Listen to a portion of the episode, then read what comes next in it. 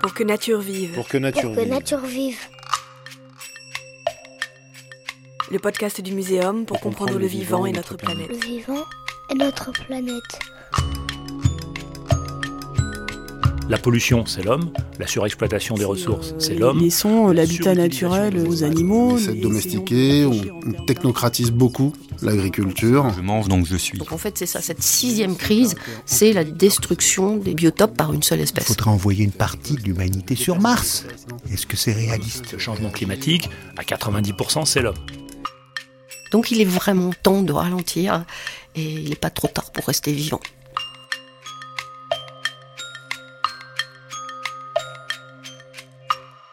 Sommes-nous trop nombreux sur Terre? Avec Gilles Pison.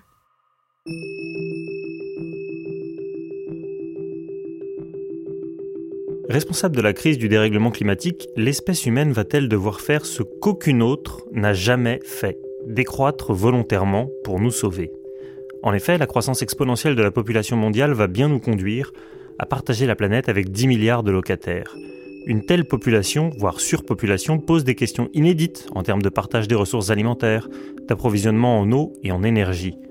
Alors que nous ne parvenons pas à faire baisser nos empreintes carbone, L'idée radicale d'une baisse du nombre d'humains sur Terre fait son chemin. Cette thèse soulève deux questionnements. D'abord, est-ce raisonnable? Ensuite, est-ce souhaitable? Pour y répondre, nous sommes en compagnie de Gilles Pison, démographe et professeur au Muséum national d'histoire naturelle. Bonjour Gilles. Bonjour. Alors, pour commencer, dites-nous euh, à quand remonte cette angoisse d'être trop nombreux sur la planète? Parce qu'on songe évidemment à, à l'économiste euh, Malthus, fin 18e, qui prenait une limitation du nombre des naissances pour partager les ressources. Mais on a surtout l'impression que cette préoccupation, elle est exponentielle, elle monte en puissance depuis les Trente Glorieuses pour ne jamais s'arrêter et devenir assez euh, obsédante aujourd'hui. Malthus, il s'intéressait à la population de l'Angleterre, et c'était il y a un peu plus de deux siècles.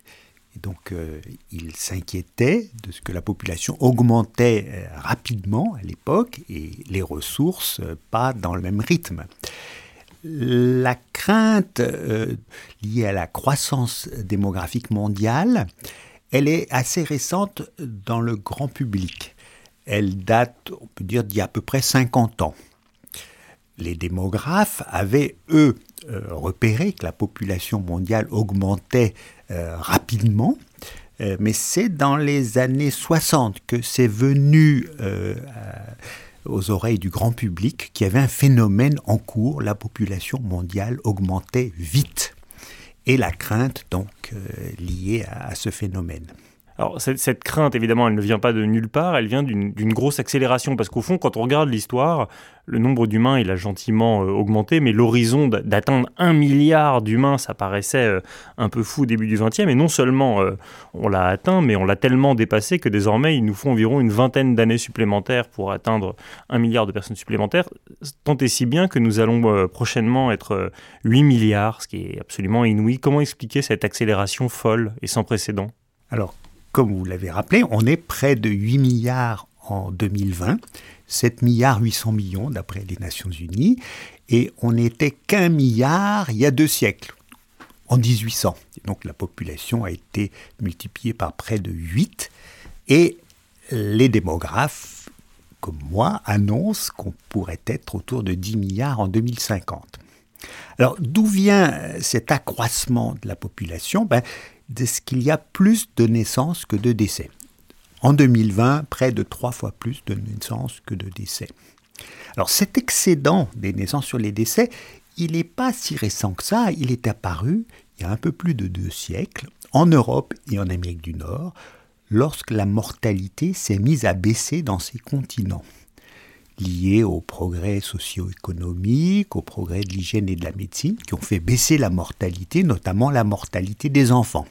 Alors cet excédent des naissances sur les décès, il s'est ensuite diffusé au reste de la planète lorsque les autres continents ont aussi connu les euh, progrès de l'hygiène, de la médecine et les progrès socio-économiques. Donc euh, la croissance rapide de la population, elle date d'il y a plus de deux siècles. Elle a commencé en Europe et en Amérique du Nord, qui ont vu leur population augmenter très rapidement au 19e siècle, au début du 20e siècle, et elle s'est poursuivie dans les autres continents, et encore actuellement. Mais il faut savoir une chose, c'est que si la population continue d'augmenter, c'est à un rythme qui décélère, et ceci depuis plus de 50 ans. Le taux d'accroissement de la population mondiale est passé par un maximum de plus de 2% par an dans les années 1960, il y a plus de 50 ans. Et depuis, il n'a cessé de diminuer, il est deux fois plus faible en 2020 que dans les années 60, c'est 1% par an d'accroissement démographique, et il devrait euh, continuer de baisser. Donc si la population continue d'augmenter, c'est un rythme qui décélère d'année en année. Et donc, je vous ai parlé du chiffre de 10 milliards ou autour de 10 milliards en 2050, mais à ce moment-là, avec un rythme d'accroissement qui sera encore plus faible, ce qui laisse entrevoir une stabilisation de la population mondiale autour de 10-11 milliards au XXIe siècle.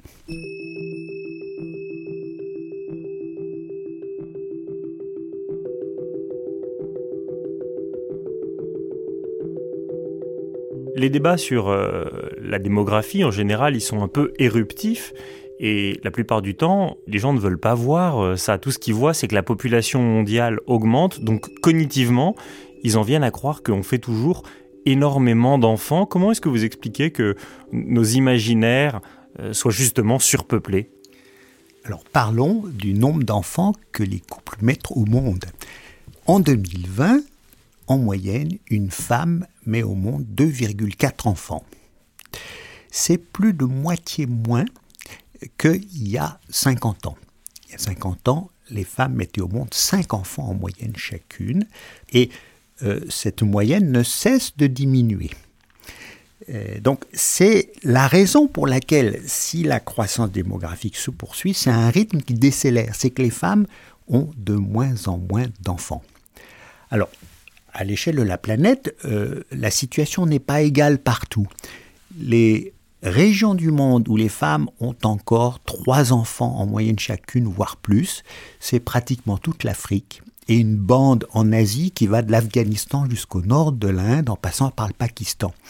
Et donc c'est dans ces régions que va avoir lieu le gros de l'accroissement démographique futur, donc les 2 à 3 milliards en plus par rapport aux presque 8 milliards que nous sommes.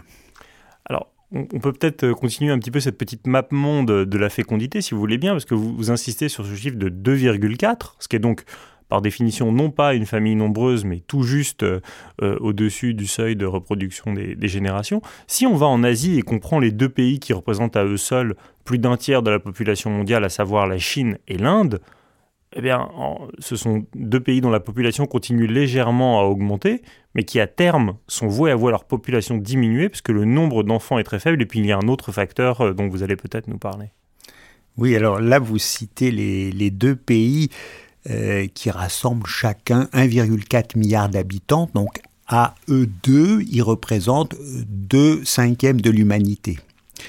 Alors, il faut savoir que euh, la situation est un peu différente. La Chine, qui est le premier pays de la planète par la population, un peu plus de 1,4 milliard la fécondité est de 1,6-1,7 enfants en moyenne par femme. Pourtant, la population de la Chine continue d'augmenter, alors très légèrement. Pourquoi, vous me direz? Alors que les femmes ont moins d'enfants que ce qu'il faut pour euh, maintenir la population, puisque c'est 2,1 enfants en moyenne par femme qui permet le maintien de la population à terme. En Chine, comme partout sur la planète, la mortalité a baissé et de plus en plus on meurt aux âges élevés, voire très élevés. Il y a beaucoup moins de décès chez les enfants. Et comme la part de la population qui est d'âge élevé, voire très élevé, est, relativement faible, eh il y a relativement peu de décès. Pour ce qui est des naissances, il y en a encore un peu plus que de décès, même si les femmes, les couples ont très peu d'enfants, bien en dessous de 2,1, ils sont relativement nombreux dans la population. La part des personnes en âge d'avoir des enfants est relativement élevée résultat, même si chacun d'eux en a peu, ça fait encore beaucoup de naissances. Alors, c'est vrai en Chine, mais c'est encore plus vrai en Inde. Les Indiennes ont 2,1, 2,2 enfants en moyenne chacune. Elles sont au niveau de remplacement des générations. Elles sont même en dessous parce que dans ce pays, on sélectionne le sexe des enfants.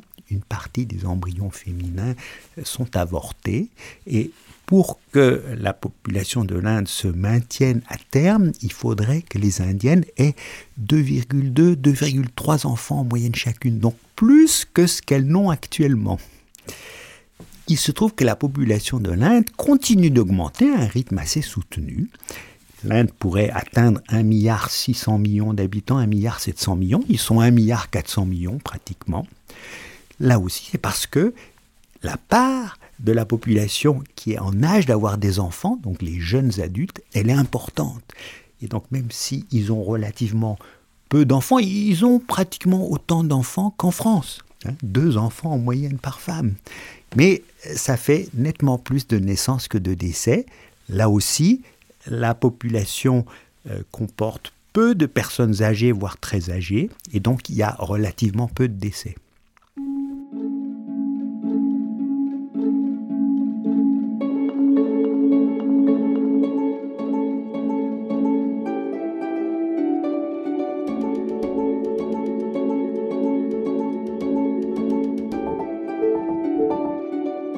Peut-être un des autres euh, phénomènes très importants à prendre en compte. Vous l'avez rappelé, euh, à une époque, la croissance euh, de la population mondiale, c'était 2% par an. On est passé à moins de 1%. Et donc, effectivement, il y a l'accélération de la diminution, si vous me permettez cet oxymore.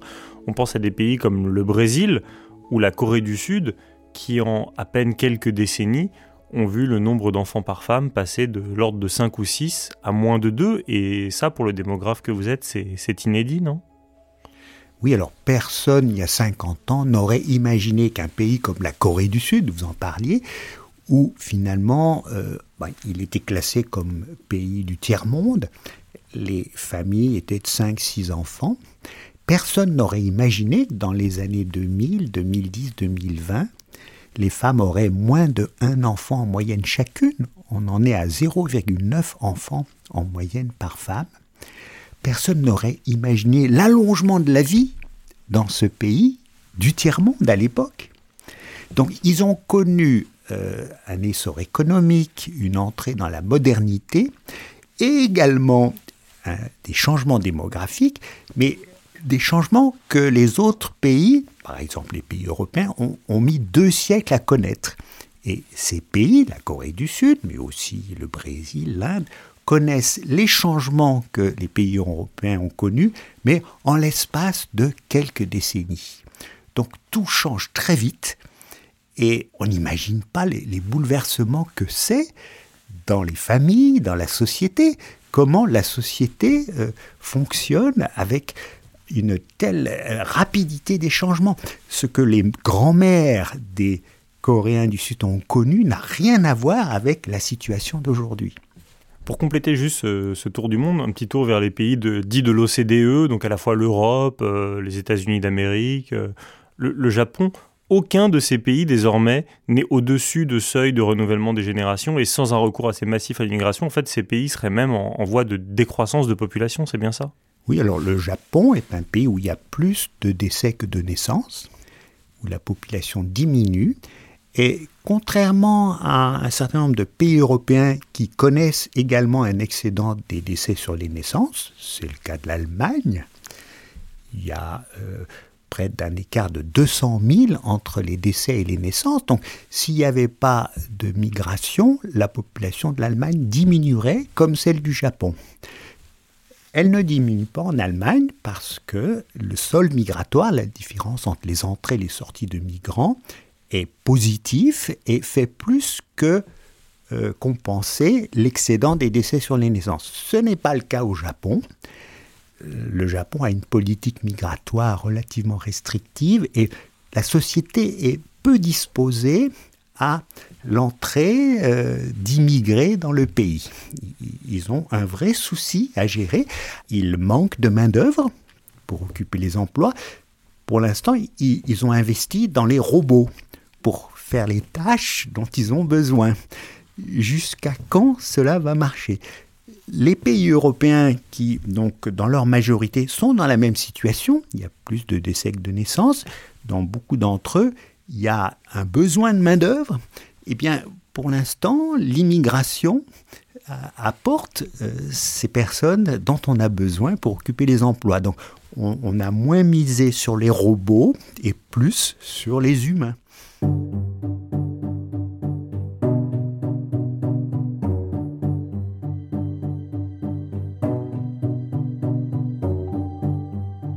Merci d'avoir pris le, temps de décortiquer et de déconstruire un peu ces idées reçues qu'on a sur, euh, sur la surpopulation. Ces, idées reçues, elles nous viennent aussi euh, euh, de la science-fiction. On pense à des films comme Soleil vert où, où plus personne n'a rien à manger parce qu'on est, on est 20, 30, 40 milliards sur Terre. Vous avez évoqué tout à l'heure le chiffre d'environ 10 milliards qui serait atteint vers 2050 et qui serait ensuite une période de, de stagnation pour la population mondiale. Vous, vous pensez qu'on sera jamais 15 milliards? Faut pas l'exclure les projections des démographes donc annoncent 10 milliards en 2050, peut-être un peu plus à la fin du 21e siècle. Donc les projections moyennes des Nations Unies annoncent près de 11 milliards en 2100, mais toujours avec un rythme d'évolution de la population qui est proche de zéro. Hein. Et euh, il y a différents scénarios parce que le futur n'est pas écrit les projections, c'est des calculs qui euh, se basent sur des hypothèses, et si, si, si ceci se passe, voilà ce qui se passerait. Et donc, euh, les démographes ne prétendent pas annoncer le chiffre de la population. Ce qui est sûr, c'est qu'on sera un peu plus nombreux qu'aujourd'hui. Donc, euh, les 2 milliards en plus d'ici 2050 par rapport aux presque 8 milliards que nous sommes, c'est quasiment acquis. Pourquoi Parce que les projections sont relativement sûres quand il s'agit d'annoncer la population à court terme. Et pour un démographe, le court terme, c'est les 10, 20, 30 prochaines années. Il faut savoir que la majorité des humains qui vivront en 2050, ils sont déjà nés. Ils sont ici sur la planète. On peut estimer la part parmi les presque 8 milliards que nous sommes en 2020 qui ne sera plus en vie en 2050. Et puis, il est aussi possible d'estimer le nombre de nouveaux arrivants, donc les nouveaux-nés, qui naîtront d'ici 2050, donc dans les 30 prochaines années. Pourquoi? Parce qu'ils naîtront de femmes qui sont déjà là, dont on connaît le nombre, dont on, on peut faire une hypothèse sur le nombre d'enfants qu'elles auront. Et donc, même si on ne peut pas annoncer le chiffre précis, on ne sera pas moins nombreux en 2050 qu'aujourd'hui. Comment pourrait-on l'être? Comment voulez-vous que la population en 2050 soit plus faible qu'aujourd'hui? Personne ne souhaite une mortalité de ce type-là. Il faudrait envoyer une partie de l'humanité sur Mars. Est-ce que c'est réaliste? Beaucoup disent mais il faudrait faire moins d'enfants. Mais déjà, les femmes, les hommes sur la planète ont de moins en moins d'enfants. La fécondité baisse très rapidement. Il n'en résulte pas un arrêt de la croissance immédiatement. Pourquoi? Pour la même raison que ce qu'on disait tout à l'heure, c'est que la population mondiale est jeune, elle comporte une part importante de jeunes adultes en âge d'avoir des enfants. Même si chacun d'eux en a peu, il en a 2,4 en moyenne aujourd'hui.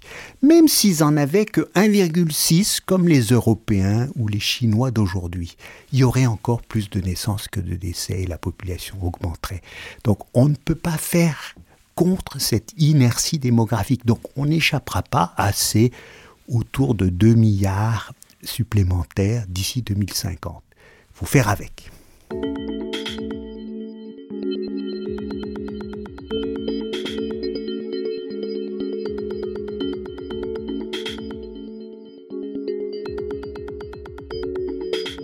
Intitulé cet épisode Sommes-nous trop nombreux sur cette planète? puisque le, seuil de 10 milliards euh, angoisse. Et il angoisse pour des préoccupations là aussi inédites d'ordre écologique et environnemental. Alors, ça n'est pas votre spécialité première, mais est-ce que vous estimez, de ce que vous en savez, qu'on peut nourrir et approvisionner en eau une planète avec 10 milliards d'humains? Pour ce qui est de nourrir euh, 10 milliards d'humains, c'est à portée de l'humanité de nourrir aussi bien, sinon mieux, les 10 milliards de 2050 que les 8 milliards d'aujourd'hui. Alors une partie des 8 milliards d'aujourd'hui ne mange pas suffisamment en qualité, en quantité. Il y en a une partie d'ailleurs qui mange euh, trop. Bon, les 10 milliards de demain, ben, on les nourrira mieux qu'aujourd'hui, ou aussi bien que les 8 milliards d'aujourd'hui. D'abord en modifiant nos habitudes. On, mange beaucoup de viande dans une partie du monde. Or, cette fabrication de viande, elle consomme beaucoup en calories. Et donc, euh, réduisons notre consommation de viande. Il devrait y avoir suffisamment de céréales, de légumes pour nourrir 10 milliards avec les, les surfaces, si vous voulez, cultivables d'aujourd'hui. Alors, ça va pas aller de soi. Il faut, il faut adapter nos modes de vie. Il faut s'y mettre tout de suite. Mais on devrait y arriver. C'est comme l'eau. L'eau ne va pas manquer. Il y a des régions du monde où c'est une ressource rare. Les régions méditerranéennes, déjà, l'eau est disponible. Ben, il faut y mettre le prix et peut-être l'économiser, mais on va pas non plus manquer d'eau probablement. Ça, c'est pour la bonne nouvelle. En revanche, en ce qui concerne l'énergie, on sait très bien qu'il y a un certain nombre d'énergies qui ne sont pas infinies, euh, notamment toutes celles qui concernent euh, les énergies fossiles. Donc là, vous entendez le stress de ceux qui nous disent qu'à 10 milliards, euh, du coup, ça va devenir insoutenable. Vous, vous avez une autre réponse Oui, je dirais que, bon, euh, on ne peut pas être moins nombreux en 2050. On, sera autour de 10 milliards. Et on ne peut pas changer euh, ce chiffre. En revanche, on peut euh, modifier nos modes de vie de façon à les rendre plus économes en ressources, en énergie, plus aussi respectueux de l'environnement, en produisant moins de gaz à effet de serre. Et ça, on peut le faire tout de suite. Et il faut dès maintenant euh, s'occuper de modifier nos comportements. Ce que vous nous dites, en fait, c'est que se demander, euh, comme on le fait ici, si on est trop nombreux sur Terre, c'est une façon de biaiser le débat, puisqu'en réalité, la planète pourrait sans mal supporter la consommation euh, en ressources naturelles de 12 milliards de Bangladais. En revanche, elle est littéralement incapable de soutenir la consommation de 3 milliards de personnes qui consommeraient comme des personnes des États-Unis d'Amérique. Oui, et on peut y mettre les Européens et les Japonais. Euh, c'est pas pour stigmatiser les Américains et les Australiens. C'est vrai que c'est les plus gros producteurs de gaz à effet de serre, les plus gros consommateurs d'énergie par tête d'habitant. Bien plus que les Chinois. Mais les Chinois, la Chine produit euh, beaucoup de gaz à effet de serre, mais parce qu'ils sont euh, quatre fois plus nombreux que euh, les Américains. Mais si vous voulez, on a une responsabilité particulière, nous, Européens et Américains du Nord. Nos façons de vivre sont copiées ailleurs. On, représente un idéal. Et donc, en modifiant nos façons de vivre, et ceci tout de suite, on aura un effet direct euh, sur euh, les ressources, sur le climat, et qui sera démultiplié puisque on aura un effet d'entraînement, puisque les autres humains nous regardent et, copient en partie nos manières de faire. Donc nous avons une responsabilité particulière, nous, habitants de l'Europe.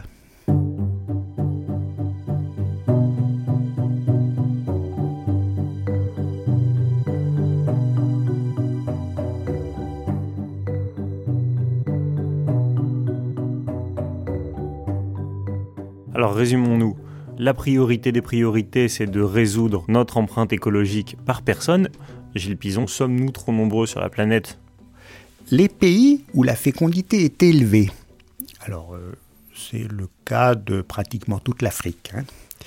vous avez une part des femmes, des couples qui souhaitent espacer les enfants, qui souhaitent en avoir moins et qui n'ont pas forcément les moyens pour euh, contrôler leur fécondité. Donc dans ces pays, c'est sûr qu'il faut renforcer les politiques permettant d'offrir aux couples qui souhaitent avoir moins d'enfants les moyens d'en avoir moins. Mais pour la plupart des régions du monde, on est à une fécondité en dessous du seuil de remplacement. Et la tendance, c'est à avoir de moins en moins d'enfants. C'est-à-dire qu'on a parlé de la Corée du Sud, on a parlé de la Chine, l'Europe, en moyenne 1,6 enfants par européenne aujourd'hui. Et donc, euh, certains préconisent de ne pas faire d'enfants pour euh, sauver la planète. Pourquoi pas? Moi, aux personnes qui ne souhaitent pas avoir d'enfants, parce que vous savez, avoir des enfants, c'est fatigant, ça coûte de l'argent, et je leur dis, ben, mais n'en faites pas.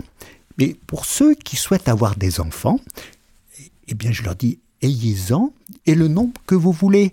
Dans nos pays d'Europe, d'Amérique, euh, la moyenne, c'est nettement en dessous du seuil de remplacement.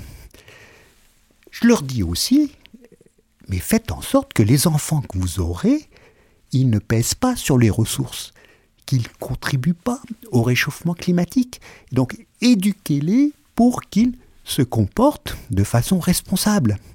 Et puis ceux qui sont déjà nés, vos enfants, ben faites en sorte aussi qu'ils se comportent de façon responsable. Donc encore une fois, ce n'est pas une question de nombre des humains et puis de taille de la famille, c'est de la façon dont vous vivez. Si vous voulez avoir trois enfants, quatre enfants, ayez-les, mais faites en sorte qu'ils se comportent de façon responsable.